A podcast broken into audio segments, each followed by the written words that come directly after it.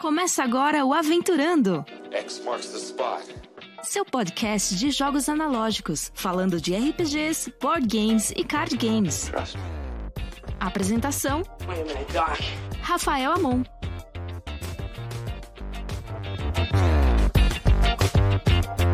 Olá, senhoras e senhores, sejam muitíssimo bem-vindos a mais um episódio do Aventurando. Dessa vez, eu venho aqui com felicidade no coração, porque vocês estão reparando, é o primeiríssimo episódio do Aventurando falando sobre Magic the Gathering. Na nossa vinheta, nós falamos que é sobre podcasts de RPG, board games e card games, mas agora teremos card games aqui. Ó que maravilha! E para começar, primeiro episódio falando sobre Magic the Gathering, meu convidado não poderia deixar de ser outra pessoa senão Charles Millen do Magic Noobs. E aí, Charlão, tudo bem? E aí, Ramon, belezinha, galera? Tudo bem? Boa tarde, boa noite, bom dia. Não sei quando é que vocês estão vendo ou ouvindo isso, mas é um prazer estar aqui. E eu só queria deixar registrado aqui, a câmera ficou um pouco embaçada, mas vai melhorar. É, que, na verdade, eu tô aqui o- porque o Ramon queria chamar o André ou o Elba, mas o cachê era muito alto, ele não tinha como pagar. Então, No- é o sobrou. A verba de marketing que deu para trazer. Não, rapaz, é uma honra aqui. Até eu tava conversando com o Charlão no Esquenta, que a gente faz ainda na live. Você que tá nos ouvindo no Spotify ou assistindo no YouTube, esses episódios que a gente faz em live tem o Esquenta pra galera que chega aqui na Twitch mais cedo. E a gente tava falando sobre o meu começo no mundo do Magic, que foi consumindo os conteúdos, primeiro do, do Thiago, do Diário Planalta, e depois cair direto no Magic Noobs com o Charlão e as groselhas e o mau caratismo que a gente vai falar aqui durante o programa. E aí fiquei o Charlão, um dos amigos que eu fiz aqui pela internet. Entrei já na comunidade dele. Cara, pra quem não conhece, eu já indico, vão lá no Magic Noobs, um dos melhores conteúdos sobre Magic the Gathering no Brasil e com certeza os melhores decks pra perder amigo. Eu garanto. Não, não, não, é, não é bem assim, não é bem assim. A gente faz amigos, só que amigos de gostos duvidosos, é só isso. É, é verdade. Amigos que não se importam em perder a piada. Perdem amigo, mas não perdem a piada. É isso. Esse é o importante nos decks de groselha. Mas se você está aqui porque a sua vida foi 100% RPG e você não sabe nem do que eu estou falando, o Magic the Gathering é um card game. Um jogo de cartas, um, card game, um TCG, um Trading Card Game. Que é um jogo de cartas de trocas? Como é que é esse lance de trocas, Charlão? Como é que é, é a natureza de um trading card game? Cara, o... há quem diga que o Magic ele começou como um CCG, né, que é um Collectible Card Game. Inclusive isso gerou mais pra frente algumas várias complicações, dentre elas a lista reservada, que é um assunto um pouco mais complexo, a gente não precisa falar agora. É, E com o tempo ele evoluiu. A Wizards of the Coast, que é a criadora do jogo, né, ela evoluiu, entre aspas, ela mudou esse caráter para um trading card game. Então é um jogo onde você monta os seus decks, monta os seus baralhos e você pode trocar suas cartas de acordo com a sua conveniência. A grosso modo, é isso daí. É, e aí no formato padrão do, do início do Magic, eu, por exemplo, eu acho que eu tive a minha experiência. Eu tava, eu tava lembrando disso, cara. Minha primeira experiência com Magic, ela deve ter sido por volta de final de 94 ou começo de 95, quando eu ia na, numa lojinha que tinha perto de casa, que o nome era aqui na Tijuca Gibimania. Eu ia pra procurar RPG, era, uma, era um, como o nome diz, né, Gibimania, era principalmente uma loja de quadrinhos, né? De gibis, tipo aquele sebo, sabe? Que fica um monte de, de quadrinho ali exposto, você vai é, garimpando as revistinhas e tal.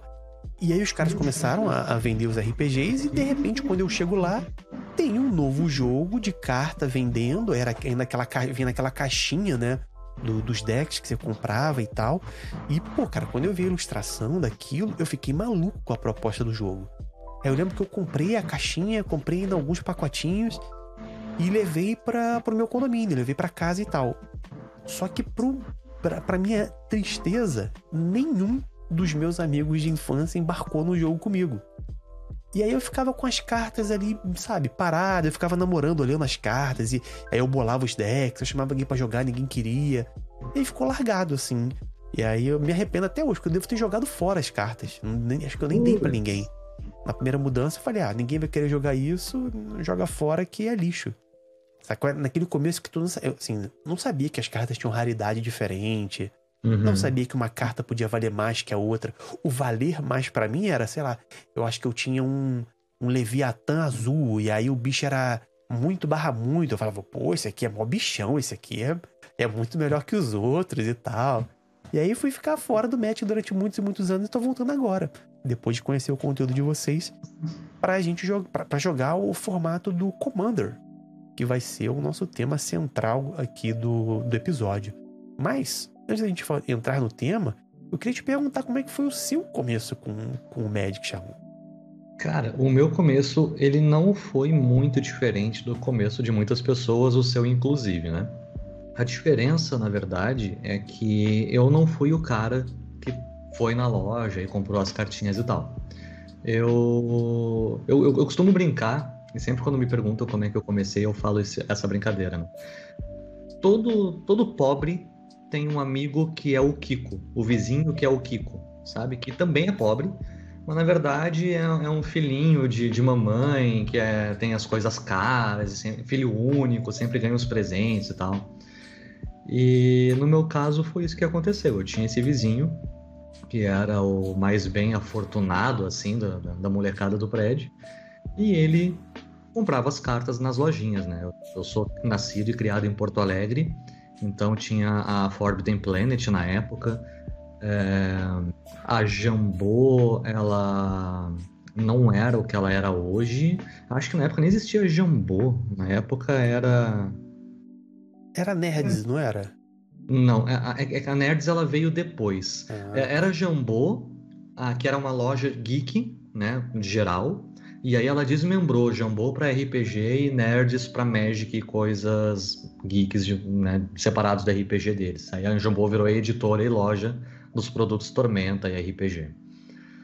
E, e aí foi isso. Esse meu vizinho ele trazia as cartas, a gente brincava, jogava na rua sem shield, tipo, assim mesmo, como É, cara, a galera hoje, meu Deus, o deck tem que estar shieldado. Irmão, quando eu comprei as primeiras cartas, não existia shield.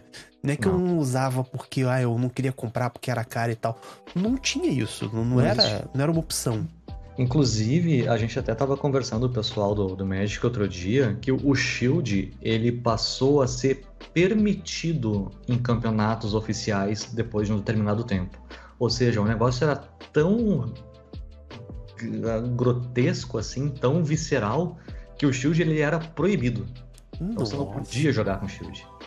Era outra pegada, sabe? É, o, o mundo era outro, né? Falando em outro mundo, nessa, nessa época que eu tive esse contato com o Magic, aí você pode me ajudar.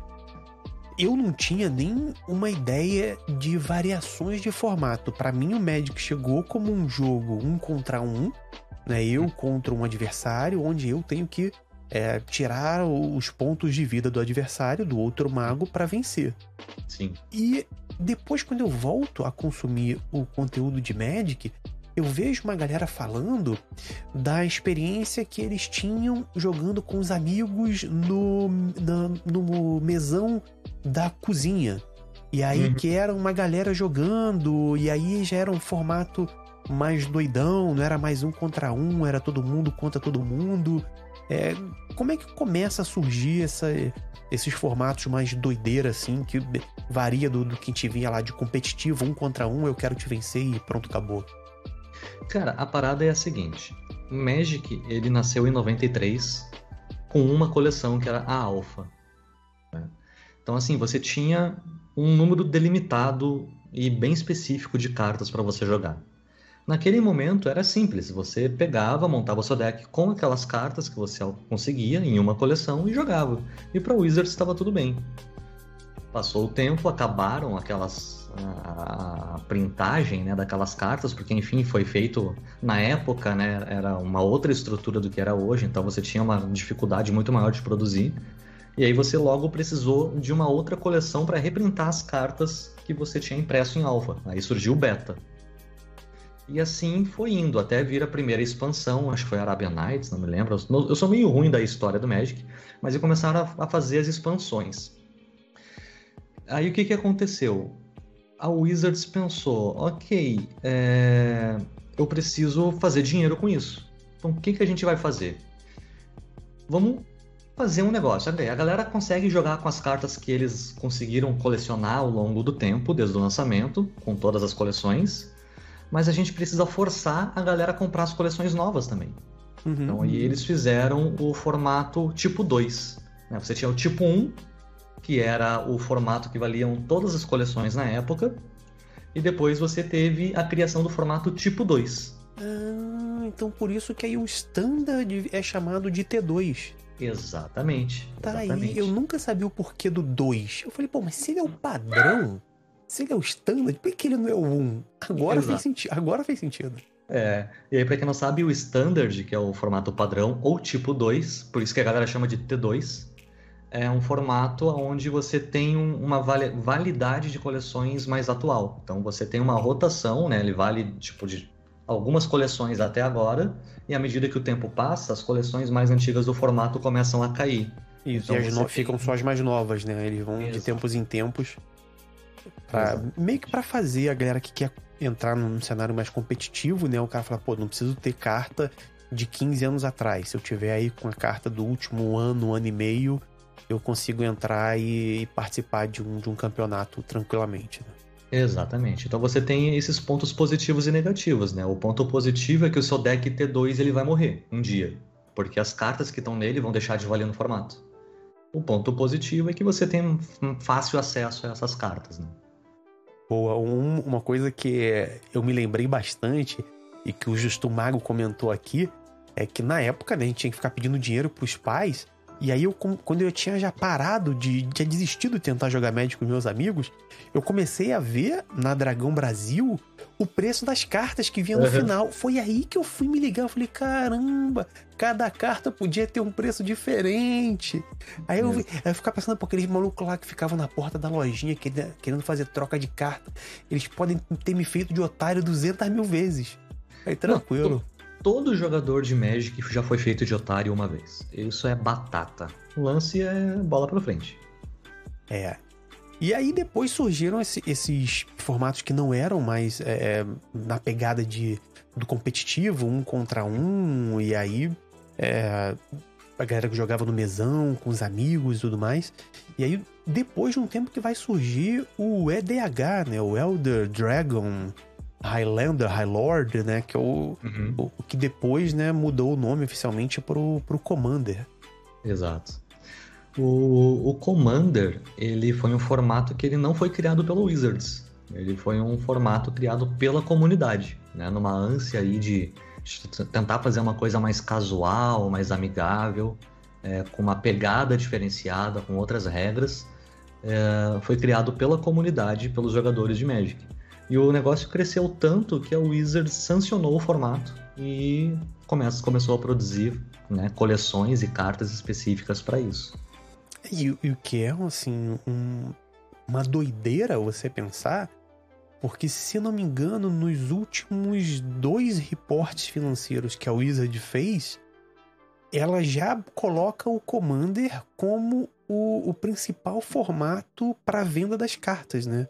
Uhum, e aí a gente vê muita é, é, coleção de Commander chegando, sendo vendido e tudo mais. E aí, uhum. para quem não, nunca ouviu falar nesse formato do Magic, o Commander, ele é um formato que é jogado, principalmente são quatro pessoas, né? É um formato todo mundo contra todo mundo. A diferença é que você tem, cada pessoa tem o dobro dos pontos de vida, em vez de você ter 20, você passa a ter 40 pontos de vida, cada um. E aí é aquela aquela parada que você normalmente não tem muitos campeonatos, né? A proposta dele não é, como você falou, não é, não é o, o, ele voltado pro competitivo, e aí ele vai mais na, no sentido do gathering mesmo do Magic, né? Que é você juntar os seus amigos e aí tá lá se divertindo, batendo papo e tudo mais, ao mesmo tempo que você tá jogando as cartinhas e brincando com o Magic. E nessa pegada desse, desse estilo, desse formato, que aí eu acho que, que foi uma das coisas que me trouxe a, a querer investir no, no Magic, de comprar de novo as cartinhas físicas e pegar os, os decks precon de Commander que estavam saindo e tudo mais, foi para experimentar esse, esse modelo que antes eu não fazia nem ideia de que era possível com Magic é, ir para uma mesa que eu não tivesse que batalhar contra uma pessoa, porque eu, eu era aquele, aquele moleque que no War, quando começava a perder, eu ficava puto e virava o tabuleiro. Então, se, se o jovem Ramon encontra no, no, amiguinho de Magic o jovem Charles Miller, o que, que eu ia fazer?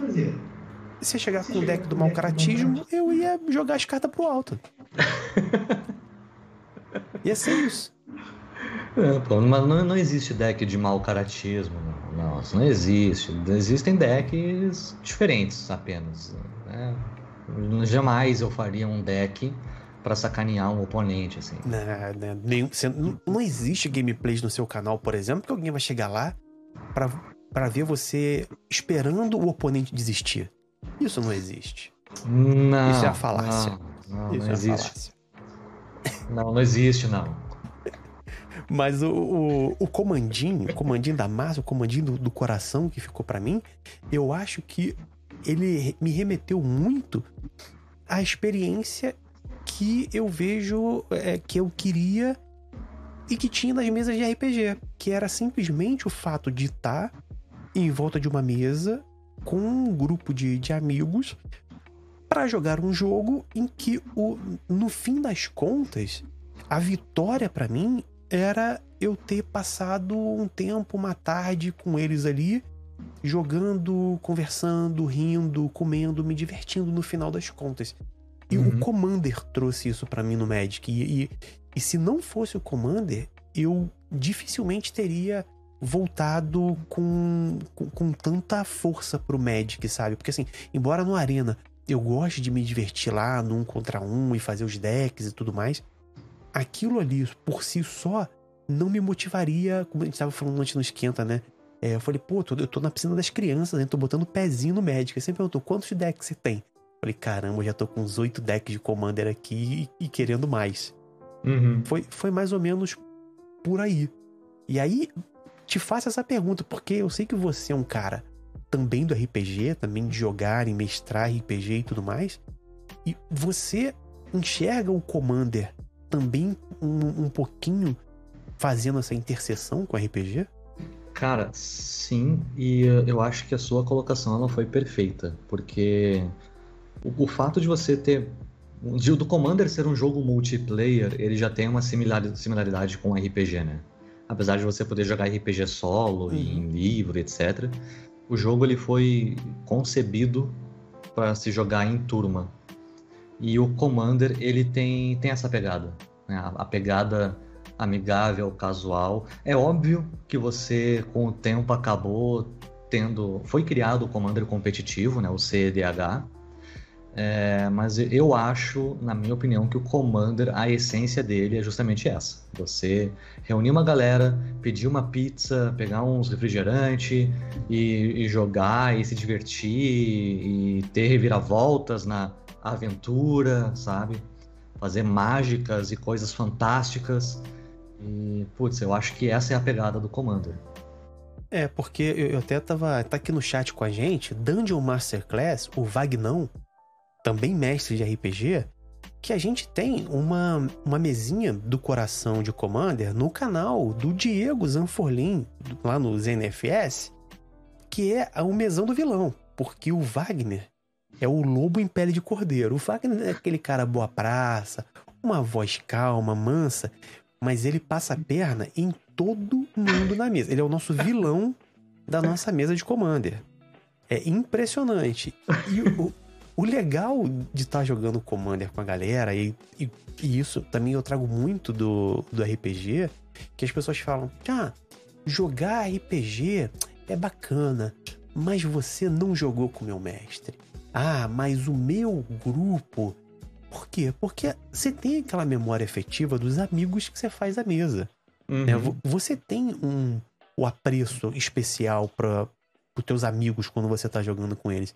E o, o Commander, por exemplo, depois de um tempo que você tem mesas que você joga constantemente com a mesma galera, que aí você começa a criar as piadas internas. O, o Wagner colocou que há controvérsias. Não há, não, Wagner. Não há. Porque você vai criando as piadas. O Wagner, por exemplo, ele chegou ao ponto, Charlão, ao, do, do mal. Esse é o verdadeiro mau caráter. É o Wagner, que se finge de bom.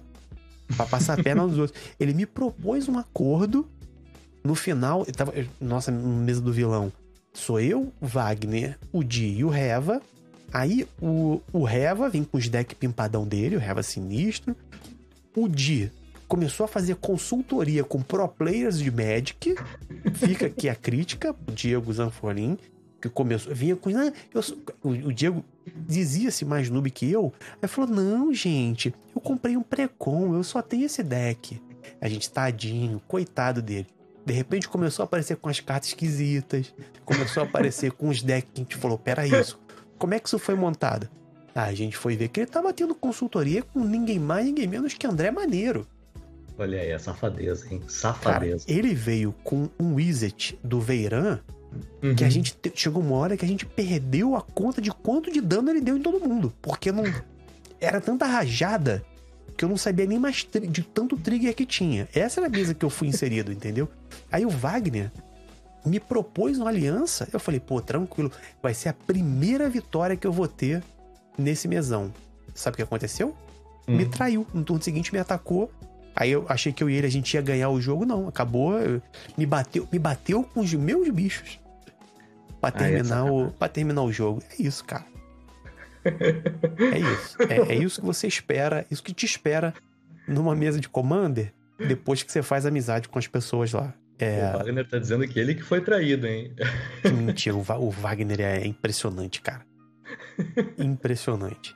E uma das paradas que eu curti no Commander foi justamente isso, assim, no, no modo tradicional do Magic, no contra um, cara, você necessariamente quer vencer o cara que tá do seu outro lado da mesa. Uhum. No Commander, é aquele lance do só pode haver um, né? No final das contas, vai, vai um só vai sobreviver e vai ser o vitorioso, mas até lá, até chegar no vitorioso, você tá fazendo aliança, você tá falando, pô, se você não me bate como eu te bato, Uhum. Pô, você tem um amigo, vou te dar um draw. Pô, compra a carta aí, cara. Pô, você quer ter uma ficha de tesouro? Tranquilo, faz uma ficha de tesouro. É, é, essa politicagem também é outra parada. É, essa negociação, para mim, também é outra parada muito característica do, dos RPGs, cara. Uhum. É aquela, aquela interação com o NPC, você dialogando com outro player, falando, pô, irmão, essa arma mágica aí, pô, você já tá com bônus, você, quer, você vai querer ficar com ela? Não, toma aí, rapidão. Fazer uma divisão do loot, né? Pô, é. nada mais justo, né? Nada mais justo. Mas eu já joguei contra o Wagner também e é realmente uma experiência bastante singular. E o Wagner levou pro Magic o que ele faz nas mesas dele de RPG, né? Porque o Wagner é o mestre do TPK. É. No mesão também, né? Então no mesão ele quer, quer dar um jeito. Quer dar um jeitinho. Exatamente. Ele dá TPK no Magic, dá TPK no Magic, dá ele ganha um mesão. Dá TPK no Magic. O, o mote do Wagner é esse. E assim como ele faz no RPG, que ele se diz, poxa, eu sou um mestre muito bonzinho. Uhum. Eu, poxa, eu trato muito bem os personagens dos meus jogadores. Ele faz igual no Magic. É isso. Sim, sim. O Wagner é tão bonzinho no RPG que ele postou recentemente, esse fim de semana, aí, a one shot que a gente jogou com ele narrando de chamado do Cleitinho. Depois deem uma olhada lá pra ver como ele é bonzinho. É, é fiquem com, com essa imagem do, do Wagner na mente de vocês, vocês não sabem onde vão parar. Mas, Charlão, pra galera que quer tá vindo aí do, do mundo do RPG, dos board games e nem sabia que podia jogar Magic nessa pegada de quatro pessoas e todo mundo contra todo mundo e podendo fazer alianças e aí tendo reviravoltas nos jogos e tramas e subtramas e tudo mais como seria uma, uma porta de entrada inicial para essas pessoas? Vou te perguntar por quê. Eu lembro que quando eu entrei para comprar meu primeiro deck, se não me engano, eram aqueles decks que a Wizards ainda fazia no formato mais baratinho. Eu me lembro que, sei lá, uhum. meu, o meu primeiro deck de, de Commander oficial é, da Wizards eu paguei coisa de menos de 100 reais, era 90 e poucos e tal. Hum. E aí eu tô vendo os decks mais recentes, o, parece que o preço foi subindo, assim como o power level do deck também foi subindo, Sim. né? É, aí tem, tem várias questões que envolvem, né? A gente tem, é, ou costumava ter, é, duas faixas de decks, que eram os decks de 20 dólares e os decks de 40 dólares, né? Isso variava o power level deles, o quão bem construído era o deck, como as cartas eram colocadas, né? Você tinha terrenos mais fracos ou mais fortes, dependendo de qual categoria se encaixava. É, Hoje em dia você tem a variação de preço do dólar, né? Porque, por exemplo, esses decks de 20 dólares era ali na época de renascer de Zendikar, Kaldheim, Commander Legends. Essas coleções tiveram os decks de 20 dólares. É, A realidade da nossa moeda era uma naquela época, hoje ela é outra. Então só por aí já tem diferença. Segundo, que hoje você tem decks de Commander de outros produtos, né? A, a Wizards ela criou o Universes Beyond, que é um crossover da, do Magic com outras IPs, né? Outras propriedades intelectuais de outras coisas. Então, por exemplo, a gente tem carta de Magic hoje de Street Fighter, de Walking Dead, de Caverna do Dragão, de- do, do que você imaginar tem. Daqui a pouco vai ter de Senhor dos Anéis. Então, te- recentemente teve o Warhammer 40 mil, eu acho que é assim que se fala, porque eu nunca joguei Warhammer na minha vida. Isso, que acho que Ok. desses últimos foram. Acho que vieram quatro decks do Warhammer, né? Uhum. E eu acho que, pelo menos eu, né, que não sou expert em Magic, foram dos decks prontos, dos que eu vi, dos mais caros que vieram. Desses últimos eram do Ex- Warhammer. Exatamente, são os decks mais caros que eu já vi também, e aí você tem. Tem, tem o lance de você pegar no hype, né? Pô, vamos pegar aqueles jogadores de Warhammer, vamos cobrar 500 reais num deck e eles vão comprar. E de fato compraram. E aí eles, pô, agora a gente vai fazer esse deck de 500 reais, a gente vai fazer ele todo foil. Então ele vai lá para as alturas. Assim.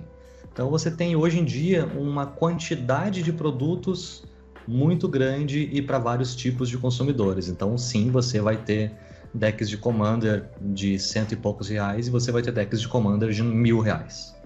Isso varia de, por vários fatores. Uhum.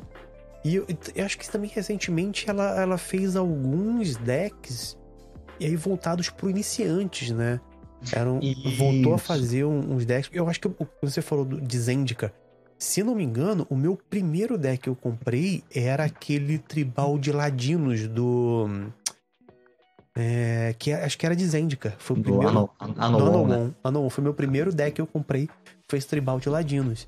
E, Uhum. e como eu tava chegando no formato e tudo mais, eu tive muita impressão dele realmente ser um produto para iniciante, porque assim, eu se eu tivesse que começar com um deck, sei lá, um complexo de combo ou com uma estratégia mais complicada e tal, eu iria me enrolar. Então, um deck tribal que eu sei, olha, eu, eu estou jogando com a tribo dos ladinos, então Uhum. eu vou ter que colocar ladinos na mesa, porque ladinos vão me dar mais vantagens e, e é o, o, o que o meu deck se propõe. E aí ela, Sim. ela chegou a lançar recentemente uns decks mais fáceis, né? Chama até de deck para iniciante, não era? É, os starter deck lá foram cinco decks nessa faixa de 20 dólares, então você paga cento e poucos reais hoje num. Você tem um, um- um deck muito legal. Você tem uma coleção de decks muito bacana, com decks que se conversam bem entre si, porque também tem isso. Às vezes você compra um pré-con de uma coleção, aí você vai jogar com outro pré-con de uma outra coleção e tem um, um desbalanço ali de poder, né, de power level. Então são cinco decks que se conversam bem entre si, dá para jogar numa mesa tranquilamente.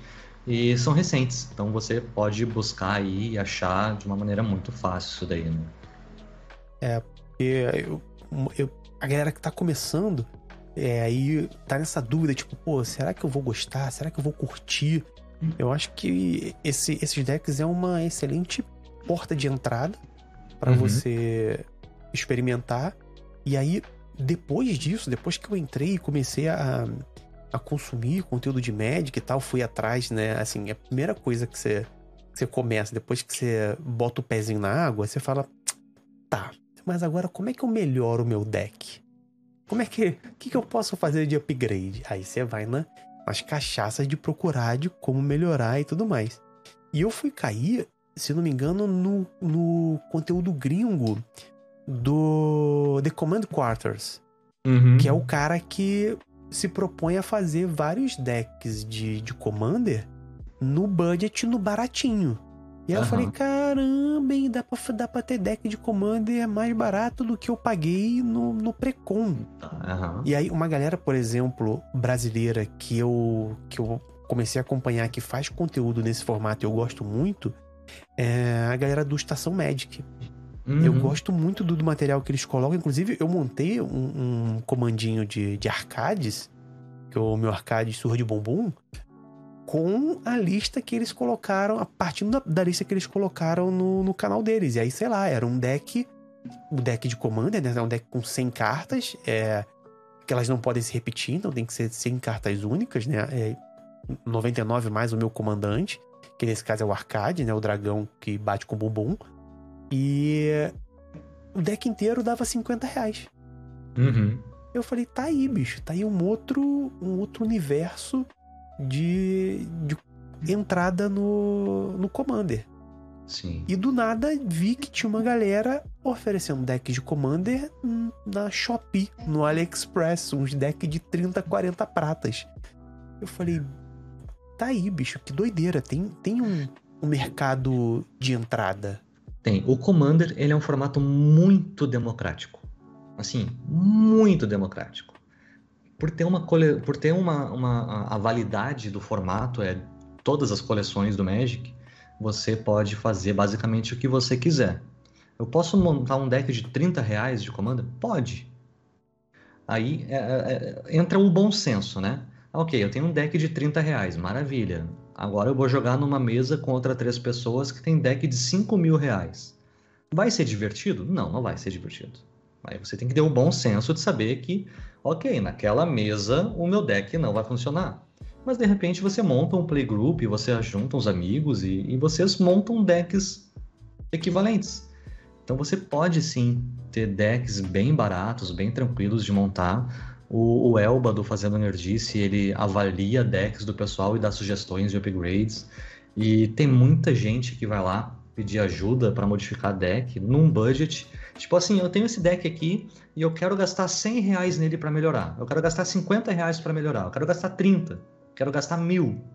Sabe? Então, de acordo com o seu budget, você consegue sim montar um deck funcional e que vai te render horas de diversão. Com certeza absoluta.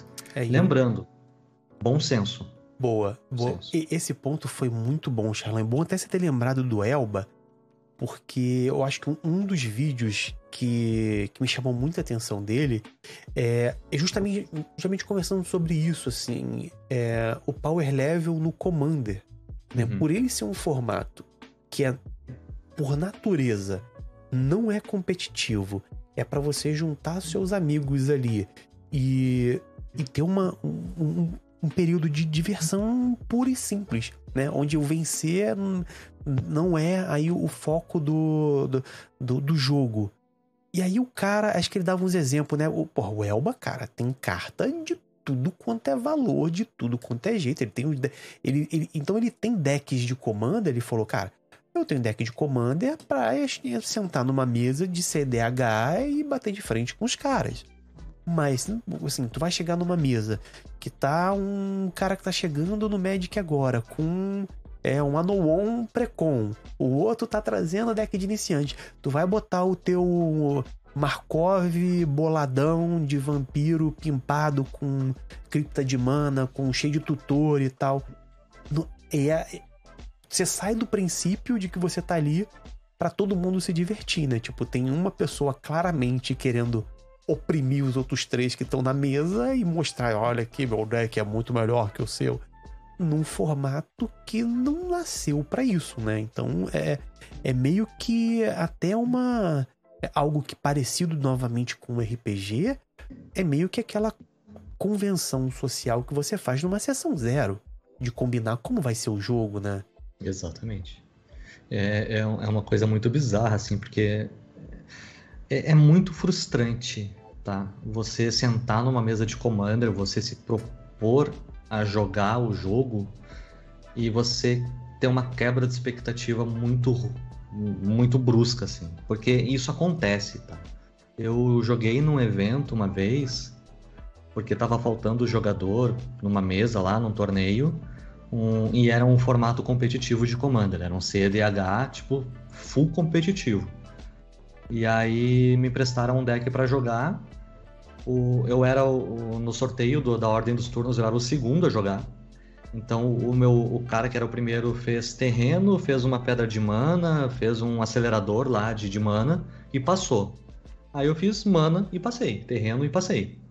Aí os outros dois jogadores jogaram, voltou pro primeiro segundo turno, tá? Segundo turno, voltou pro cara que começou o jogo, ele combou. E ganhou o jogo. Eu fiz um terreno. Nossa, velho, é. Então, isso, assim, isso pra mim é muito doido, cara. É. Assim, o deck do cara, sem exagero, gente, sem exagero, tem decks que valem 80 mil reais no ramo do competitivo do Commander. Tá? Vale, vale carro, vale apartamento. Tem. Ah, quem se divirta. E tá tudo bem. Só saiba é, a sugestão que eu dou, né? Se você quer entrar né, no, no, formato, quer se divertir, ah, eu tenho pouco dinheiro, vou comprar um pré-com baratinho. Ou não, eu tenho umas cartas aqui na, na minha caixa de sapato. É, eu vou jogar com book. Exato. Não tem problema, faça isso, vai ser divertido demais. Mas conversa com o resto da mesa para você não enfrentar a Vecna com personagens de nível 1. É, é, é, é, esse é o ponto, né? É a galera que tá, tá saindo pra aventura, personagens de primeiro nível. Aí o mestre fala: olha, vocês veem um dragão vermelho passando sobre a sua cabeça. O cara fala, eu, eu dou um tiro de arco e flecha. Fala, pô, irmão, peraí. Peraí, vamos, vamos conversar. Sabe o nível do, de um dragão vermelho adulto? Então, é, eu acho que passa muito por isso, assim. É, o lance de você querer o melhor para a experiência de todo mundo que tá sentado ali na mesa contigo. Né? Uhum. Né? E, e, esse lance de, de conversar, de pensar é, no deck que você vai jogar, o deck que você vai levar pra mesa, se as pessoas que estão jogando contigo curtem aquelas propostas. Eu, por exemplo, cara, eu odeio combo. Odeio com todas as minhas forças. Esse jogo é, vira o rostinho mesmo, seu Charles Miller. Eu, eu tô ligado. Mas o porquê de eu odiar? Eu, por exemplo, jogar com combo, eu não tenho vontade, assim. É, uhum. eu até entendo, tipo, aqueles combos. E aí, agora vou fazer uma propaganda aqui da, da primeira dama do Magic Nubs. Eu vi uma vez um combo da novinha no Instagram, que era um combo que eu tinha das cartas, porque eu, o meu deck principal de Commander é do Hansa é, criaturas verdes tudo mais, com marcador mais um, mais um. E era um, um combo, acho que com aquele. É, não sei o que das eras, que os bichos, quando entram mais um, faz um bicho, e o outro, quando entra um bicho, faz mais um, mais um. E aí isso faz um looping. E aí, cada mais um, mais um, entrando bicho, eu falei, caramba, eu tenho isso no meu deck, eu não sabia, não tinha ideia que isso era um combo. Eu uhum. tava, tava lá no meu deck, já existia esse combo lá, mas eu não. Era um combo que existiu por, cara, sei lá, em 100 cartas eu vou ter que comprar aquelas duas e elas vão ter que uhum. aparecer no jogo. Não é que eu, eu tô indo atrás de todo o jogo, catar, botar tutor para fazer o combo e assim ganhar o jogo, saca? E, e, essa galera que, que entra num competitivo de Commander, por exemplo, para combar no terceiro turno, ganhar até o quarto turno, a galera fala: ah, os, o Commander competitivo acaba em quarto turno. Eu falo, pô, irmão, em quatro turnos, eu, não, eu acho que eu não, nem tô pensando em baixar meu comandante ainda. Sacou? É, eu, eu tô ali me divertindo com a galera. Os, os mesão do vilão, quando a gente joga lá no dia, cara, é. Cada rodada que a gente joga leva uma hora e meia, duas horas, porque é nesse formato, assim. Ninguém tá pensando em querer ganhar o mais rápido possível. Então, uhum. e para mim, aquele lance do, do de vencer com combo, eu, por exemplo, na minha visão, vindo de um jogador de RPG, né? Tipo, eu tenho meu, a minha ficha de mago de 40 pontos de HP. E aí eu quero ir combatendo, trazendo, summonando as criaturas na mesa, invocando para que elas deem dano e o final seja eu acabar, eu tomei a última pancada, acabaram meus pontos de vida e aí com isso eu morri. O combo para mim, ele parece muito um jogo de canastra. O cara, olha, eu tenho, baixei essa, SS e ganhei. Eu falo, não, peraí, gente, os pontos de vida. E, e não, uhum. não, porque aí entra num loop e eu falo, não, cara, virou canastra, sacou? e aí eu, eu fico nessa doideira. E agradecendo agora Carlos Voltor, que chegou com a rádio, trazendo a galera pra cá. Valeu, Voltor. Tamo muito junto, tamo aqui falando sobre Magic the Gathering, o formato Commander e como ele se parece com RPG. Só respondendo ali o Cabeça TV, o modo Commander na real tomou o Magic. Assim, eu não diria que ele tomou o Magic. Eu diria mais que isso. O Commander ele salvou o Magic. É porque teve um tempo que o competitivo deu uma baixada, né? A galera perdeu o interesse. É, porque veio pandemia, né? Veio pandemia. E na pandemia você não tinha o ecossistema do Magic. O que é o ecossistema do Magic? É a loja que vende as cartas, o jogador que vai lá compra as cartas, o jogador que vai na loja jogar, porque o, o Magic tem essa, essa, essa questão que é, é muito parecida com as lojas de board game, né? Você vai na loja jogar o jogo. O RPG, em, em, contraste, ele é um jogo que você joga muito em casa. Uhum. Né? Você não vai numa loja de RPG jogar RPG. Até vai, mas não é, né? Não, não tá no âmago, na, na essência da coisa. O Magic não, o Magic tem muito disso. O jogador ele vai na loja de Magic jogar e farmar crédito na loja para pegar as cartas dele, etc. Isso morreu com a pandemia. Né? Você não teve mais contato humano. E aí as lojas pararam de comprar cartas da, da Wizards, os jogadores pararam de comprar cartas da loja, muita loja fechou. Tipo assim, muita loja fechou, muita loja faliu, quebrou, é, e o que salvou o Magic nesse meio tempo foi o Commander. Caraca, porque a né? galera, a galera jogava pelo Spell Table, que é um, um, site que a Wizards acabou comprando depois. É uma maneira que você tem de jogar virtualmente com uma câmera e um microfone da sua casa com outra pessoa que está longe. E isso foi o que salvou o Magic, porque a galera ficava jogando Commander pelo Spell Table e aí comprava as cartas que precisava para poder jogar. Não fosse isso, cara, eu não sei o que seria do Magic hoje. E faz todo sentido, porque quando a gente pensa num Magic tradicional, naquele formato competitivo, onde você queria fazer os campeonatos e aí subindo nas ligas, até chegar um pro player, disputar um pro tour e tudo mais, a porta de entrada eram os campeonatos de loja, né? Era lá o Friday Night Magic, era você ser o melhor da sua lojinha e aí você procurar os campeonatos regionais, né? E ir subindo, assim, sem, sem os campeonatos de lojinha, você tá meio que cortando a base do, do, ecossistema do, do médio competitivo, né? Exatamente. É até tipo Pokémon. Você vai desafiar o líder do seu ginásio local e depois vai, vai crescendo. É, aí daí você chega lá, o ginásio local tá fechado. Acabou, né? É, Não tem a, a, as batalhas iniciais. Falou tudo. E bem lembrado do Spell Table. Porque eu, por exemplo, entrei no período de pandemia. Então eu, eu não tenho essa cultura de lojinha. Uhum. A loja mais próxima da minha casa, por exemplo, eu acho que ela tá mais de 10 quilômetros, né? 10, 15 quilômetros. Então, tem, eu conheço, sei que tem muita gente que, ah, eu tenho a loja na rua do lado, aí você frequenta a loja, você faz amizade com o dono, com o pessoal que trabalha na loja, aí pô, você começa a ter amigos e tudo mais, passa a ser o local que você frequenta e que você também joga Magic. Mas hum. é, é, meio, vira meio que um point, né? Point de encontro dos amigos, você que você vai é, conviver e tudo mais. E o, eu não tive isso e eu comecei já no Spell Table. E o, o Spell Table, para mim, cara, foi é, uma experiência plenamente satisfatória. Porque, tanto que você falou, ele foi comprado depois pela Wizards, né? Hoje o Spell Table é uma ferramenta oficial de Magic pra, da Wizards para você jogar Magic com, com a galera. E aquilo para mim, a pandemia, por exemplo, explodiu com RPG online que a galera também jogando nos virtual tabletops e tudo mais, não tava se reunindo. Foi um período onde muita gente voltou a jogar RPG, tava todo mundo de casa, você não saía. Então, o que, que eu vou fazer em casa? Ah, vou jogar RPG para me divertir. E o Magic entrou para mim nesse período com o Spell Table. É, acho que é outra dica também para deixar pra galera que tá chegando é: ah, poxa, mas aí se eu comprar meu deck, eu não tenho três amigos para jogar. Cara, procurem os Discords, por exemplo, vá no, no Discord do Magic Noobs, A galera sempre tá formando mesa lá. O Reva, por exemplo, tem o Discord do Boteco de Commander. Muita gente entra lá para jogar e tudo mais. É... E jogue pelo Spell Table. É incrivelmente simples de configurar. Hoje em dia ele aceita. Ah, mas eu não tenho webcam. Não tem problema, usa teu celular. Ele, ele deixa você usar o celular como webcam, e aí você vai montar ali na, na tua mesa. O máximo que você pode querer fazer é criar um suportezinho, né?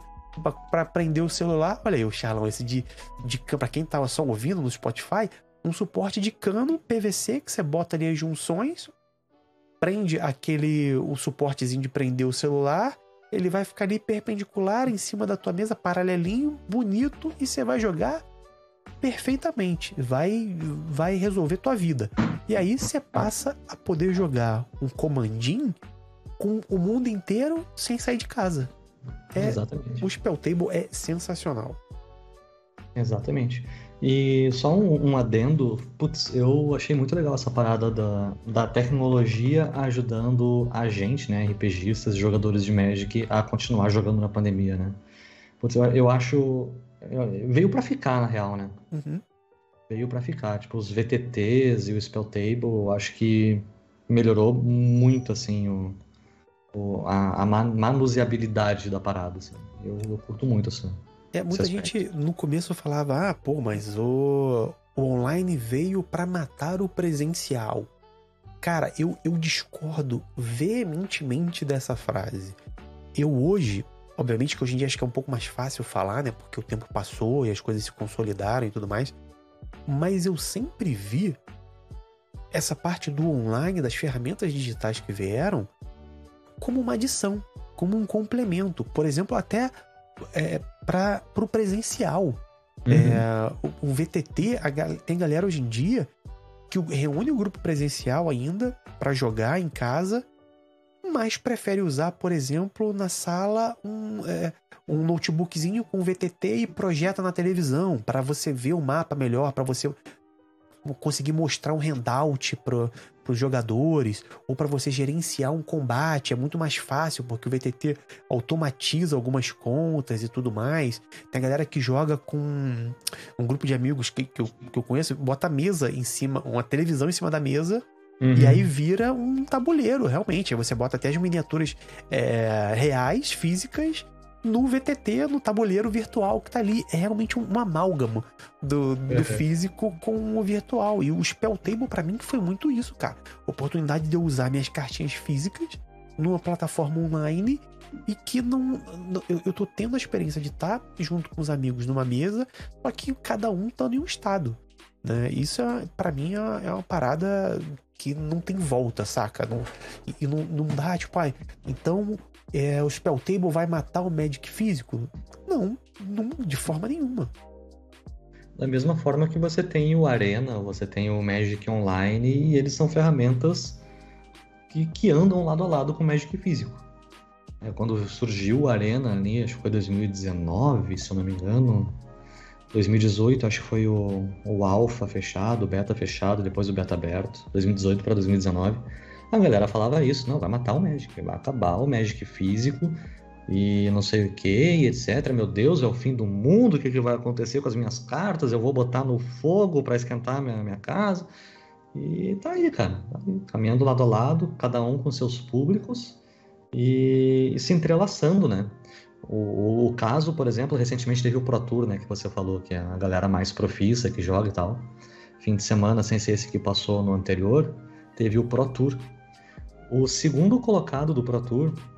E para quem não sabe, o Pro Tour ele é um, um dos torneios mais difíceis e mais complicados de você entrar no Magic. É um torneio que vale uma grana, vale reconhecimento mundial.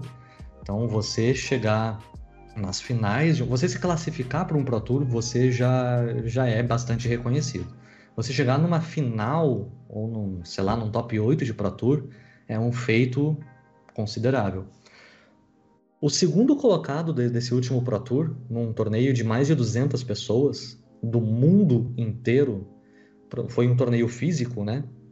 O segundo colocado, ele conseguiu a vaga dele jogando arena pelo celular dele. Nossa, é sério? Uhum. Que maneiro, velho. Eu não vou lembrar o nome dele, ele jogou de Auras. O, formato foi Pioneer, né? Um, um, um, formato que vale de 2012 até agora, as cartas de 2012 para cá. E ele ganhou a vaga dele jogando torneios no Arena pelo celular dele. Então, ele jogando no digital, ele conseguiu a, a classificação e o ingresso num torneio físico de alto nível e ficou em segundo lugar. Nossa, cara, isso é muito legal. Eu, eu lembro, por exemplo, a minha porta de entrada no Magic Arena foi com um GW Auras que eu vi no canal do Thiago, do Diário Planalto. Era na época de Teros. Foi com uhum. Celesne Auras e aí ficou. Era, que era um, se eu não me engano, é, eu estava procurando decks que seriam fáceis de montar para quem tá chegando. Tipo, deck com pouca rara e tudo mais. E aí eu fiquei com esse Celesne Aura de moto. Enquanto o Tero estava no, no, T2, no Standard, era o meu deckzinho do, do coração de fazer. Por isso que eu acho que eu, eu virei até o meu, meu pet deck de Commander. É o hum. Hansa, porque é um Celesne. Acho que eu fiquei com. Vou ter que tatuar o, o ícone da, da guilda Celesne aí em um dia que eu tiver alguma tatuagem. Porque eu acho que virou a, a guilda do, do coração por causa disso. Uhum. Mas é muito doido, né, cara? O cara sai de jogar arena no celular vai para o mundo físico num campeonato, no maior campeonato de todos, que é você competir um Pro Tour, né? Uhum. E aí, o, sei lá, na vida o cara tá ali, começa jogando com o celular, e aí um dia você tá do outro lado do mundo disputando a partida com o PV. É. Caraca, é muito, é muito, é muito doido. É doido, né? E, e, isso que é o bonito, cara, sabe? não matou o Magic físico, caminha lado a lado ao Magic físico. É claro que o Magic físico ele teve as suas dificuldades aí no meio da pandemia. É, a Wizards ela tem tomado já há algum tempo decisões bastante controversas em relação ao Magic e a gente sabe que com RPG também, mas não é o, o papo, mas tá aí, tá aí caminhando firme e forte.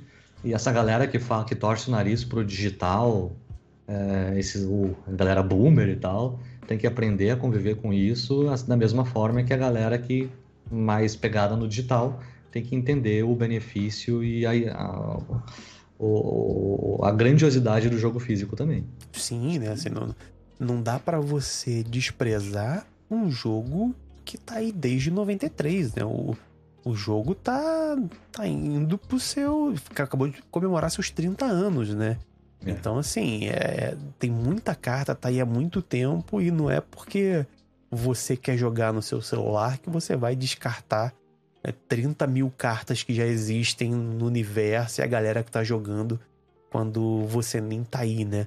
Inclusive, isso é um, algo parecido que eu tava falando com uns amigos próximos relacionados no RPG, que muita galera que chega agora, por exemplo, é mais fácil pra galera nova ter o primeiro contato com o médico através do Arena, porque, como você falou, você consegue jogar pelo celular, e aí você. É, ele é muito mais intuitivo de você aprender, porque você tem um tutorial onde, onde você não consegue jogar errado. Ah, ele vai te explicar as regras. Isso o Arena faz, para mim, de forma magistral.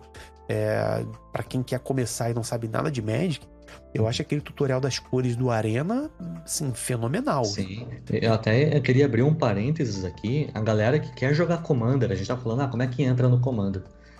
Se a galera nunca jogou Magic na vida, não sabe o que é um terreno, não sabe o que é mana, não sabe, não sabe nada, o primeiro contato, não vai jogar Commander. Boa. Não joga Commander, tá? Porque o Commander ele tem muitas interações que você precisa saber do fundamento. Como você joga com outras três pessoas, se você não consegue lidar nem com no X1, com as regras básicas, você vai ter muita dificuldade. Então, se você nunca jogou, baixa o Arena ele é de graça, mtgarena.com. Ele é de graça, faz o tutorial, você consegue jogar o jogo e evoluir a sua coleção de graça, sem botar um real no jogo, e aí você vai aprendendo. E aí depois você vai para drogas mais pesadas. É, porque esse não é basicamente a galera que quer jogar um board game complexo onde ninguém sabe nada. E aí é aquilo, você vai lendo uma regra e tenta fazer, vai ficar um jogo muito travado, né? Muito parado. Você vai levar levar muito tempo para começar a entender o que tá acontecendo. Uhum. E, e, a gente falando do, de coisas que passaram de antigas, a gente tava lembrando com a galera do RPG que a galera nova que começa a ter contato com RPG através das streams de RPG, obviamente streams gigantescas que a gente tem agora para 100 mil pessoas, 200 mil pessoas, a galera não faz ideia que no começo dos anos 90 já tinha gente criando RPG aqui no Brasil, fazendo evento de RPG aqui no Brasil e que já se, já se falava sobre o hobby, já se debatia e tudo mais. E a, a gente meio que tem a, talvez uma cultura muito do brasileiro, né? De, de não ter tanto apreço pela memória ou por quem veio uhum. antes e tudo mais, e você não dá, às vezes, um, um valor, um reconhecimento para de onde veio as coisas que você gosta, né? Eu acho que, inclusive, é uma das séries que eu quero fazer aqui no Aventurando, tipo, trazer a galera que organizava evento na década de 90 para uhum. perguntar como era. Porque, pô, eu, eu pensando, hoje em dia, eu quero fazer um evento de RPG, eu vou divulgar no, no Twitter, no Instagram, vou fazer uma live. Irmão, e nos anos 90, quando você não tinha nem internet? Como é que tu criava um evento de RPG para chamar os outros? E tinha gente fazendo, e eventos ficavam cheios. Sim. Saca? Eu acho que é bacana trazer isso. É como se for, tipo, pô, a galera hoje tem a facilidade de jogar no Arena, mas e o, o cara que tem a coleção dele desde 94, que ele ia numa lojinha que ninguém conhecia, e vai simplesmente desprezar e largar esse cara falando, tipo, não, o teu jogo é, é diferente do meu hoje e não, não vai mais juntar aqui e não serve. Sim. Um cara que pode falar muito sobre isso no Magic é o Elba. Né? Porque, Show. ah, o Elba ele tem decks de 100 mil reais. Sim, tem. Mas ele tem da época que esse deck de 100 mil reais valia 5 reais. Porque foi quando a carta foi lançada. Uhum. Então, assim, ele, ele joga desde o começo. Ele jogava desde Deus fez a luz e viu que era bom, o Elba tava lá ligando os fiozinhos, saca? Tava lá no, nos playtests com Richard Garfield. Falando, olha, é. eu acho que essa carta aqui vai ficar muito forte, hein? Exatamente. Então, assim, a galera que vê as cartas dele hoje não, não sabe que ele tava lá atrás. Pô, muito bom, cara. Vou, vou, até anotar aqui com um, o tema de nos primórdios do Magic e vou, vou convidar o Elba. Bem, bem lembrado, Xalão. E como a gente já tá chegando aqui na nossa uma hora de gravação, que é o nosso tempo limite antes que o Aventurando imploda, é, eu queria agradecer a sua presença. Brigadão por ter aceitado o convite. Uma honra ter você aqui no canal, um grande prazer. Espero que o primeiro de muito, porque eu gostaria muito de ter você novamente aqui no canal para a gente falar muito mais sobre Magic. Porque recentemente tivemos uma bomba na nossa comunidade de médico. Eu tava de férias viajando, vi que eh, não temos hoje em dia mais representação oficial do Magic no Brasil, né? É, achei uma doideira, uma maluquice a Wizard ter ido por esse caminho. Fazer o quê, né? Empresas tomam decisões, nem sempre decisões certas. Muitas vezes decisões que a gente não gosta. Então acho que tem muito mais coisa pra gente falar do, do Magic uhum. aqui mas eu queria também aproveitar esse finalzinho, esse espaço, para agradecer o serviço que uhum. a Carol fez todos esses anos, né? Eu estava chegando na, na comunidade há pouquíssimo tempo, é, todas as interações que eu tive com o perfil oficial da Wizards e via todo o suporte que ela dava aos produtores de conteúdo nacionais, a forma que ela tratava a comunidade. Então, é, fica aí o nosso abraço aqui, nosso agradecimento a Carol, além do Charlão, por ter estado aqui com a gente hoje. Valeu, Charles. Ah, imagina, eu que agradeço o convite. Por favor, me chama mais vezes, eu adoro falar sobre qualquer coisa. É, a Carol, eu já mandei as minhas, as minhas palavras para ela no privado e eu vi o hate que ela sofreu durante muitos anos. É difícil ser mulher no mundo, é muito mais difícil ser mulher no mundo nerd. Pior ainda, né? Então, assim, eu vi o que ela passou na pele, eu vi os comentários, eu vi cretino fazendo propaganda para sabotar o emprego dela, para botar outra pessoa no lugar dela. É... A gente viu muita coisa e ela, cara, o que ela fez pelo Magic no Brasil, apesar de muita gente, é louvável. Sim, dava para ver a garra, né? A vontade que ela tinha de fazer as coisas, o prazer, cara, assim, é, vai fazer uma falta tremenda para a comunidade, para todo mundo, para quem principalmente para quem produz conteúdo no Magic, né? Assim, o PNP tá começando agora a falar sobre Magic e tal, mas tem a galera que tá aí há anos e anos fazendo. Assim, uma das comunidades que eu mais gosto de ver como comunidade de produtores de conteúdo é do Magic, assim. Você vê todo mundo, pô, se dá super bem, a galera se ajuda e tudo mais, um participa muito no canal do outro e puxa e tal. E a gente sabia que tinha alguém oficial aqui da Wizard dando suporte pra galera, pô, era muito bom, né?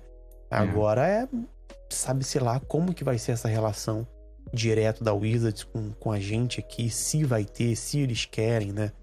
É, é meio como é a parte da novela que você agora tá no a seguir cenas do próximo capítulo. Você tá esperando o que, que vai acontecer, né? A, a gente está vivendo um momento de transição e como todo momento de transição é difícil dizer o que vem pela frente. Então resta a gente torcer pelo melhor, continuar fazendo o nosso melhor, é, torcer pelo melhor um do outro, porque de coisa negativa já tem a Wizards fechando o escritório no Brasil e muitas lojas vão se dar mal com isso também. Então, como eu falei antes, o ecossistema do Magic ele tem muitas muitas ramificações e essa fechada, essa saída da Wizards no Brasil vai prejudicar muitas dessas ramificações. Então é importante que a gente não não crie intrigas desnecessárias. Tá? Então é. Parece ataque de oportunidade, mas não é. Apoie o seu produtor de conteúdo, nem que seja comentando no vídeo, se inscrevendo no canal, porque ah, hoje a, a, cada vez mais a gente precisa do público e Sim. o público também precisa da gente para que o jogo continue sendo fomentado. Aí, então, Xalão, para quem quer conhecer mais o seu trabalho, para algum doido que tá chegando aqui, nunca ouviu falar do Magic Nubs, onde é que as pessoas podem te encontrar? O que, que tá rolando no seu canal? Diga pra gente. Isso, imagina. O Magic Noobs, ele é um canal de Magic the Gathering. Ah, olha a surpresa aí, hein? Olha aí, rapaz. Eu botava. É... é. Uh, é um canal de YouTube, uh, principalmente. Né? Eu faço conteúdos de, de Magic, de gameplay, tanto digital como físico. Tem vídeos de segunda a sábado, tá? então domingo me permiti descansar é, lá na, no YouTube. Eu fazia lives na Twitch, é, também twitch.tv barra. Hoje eu me permito fazer quando dá na telha. Tá? O YouTube é, um, é, onde eu me dedico, onde eu foco, é onde eu tenho um conteúdo profissional, vamos dizer assim, de Magic.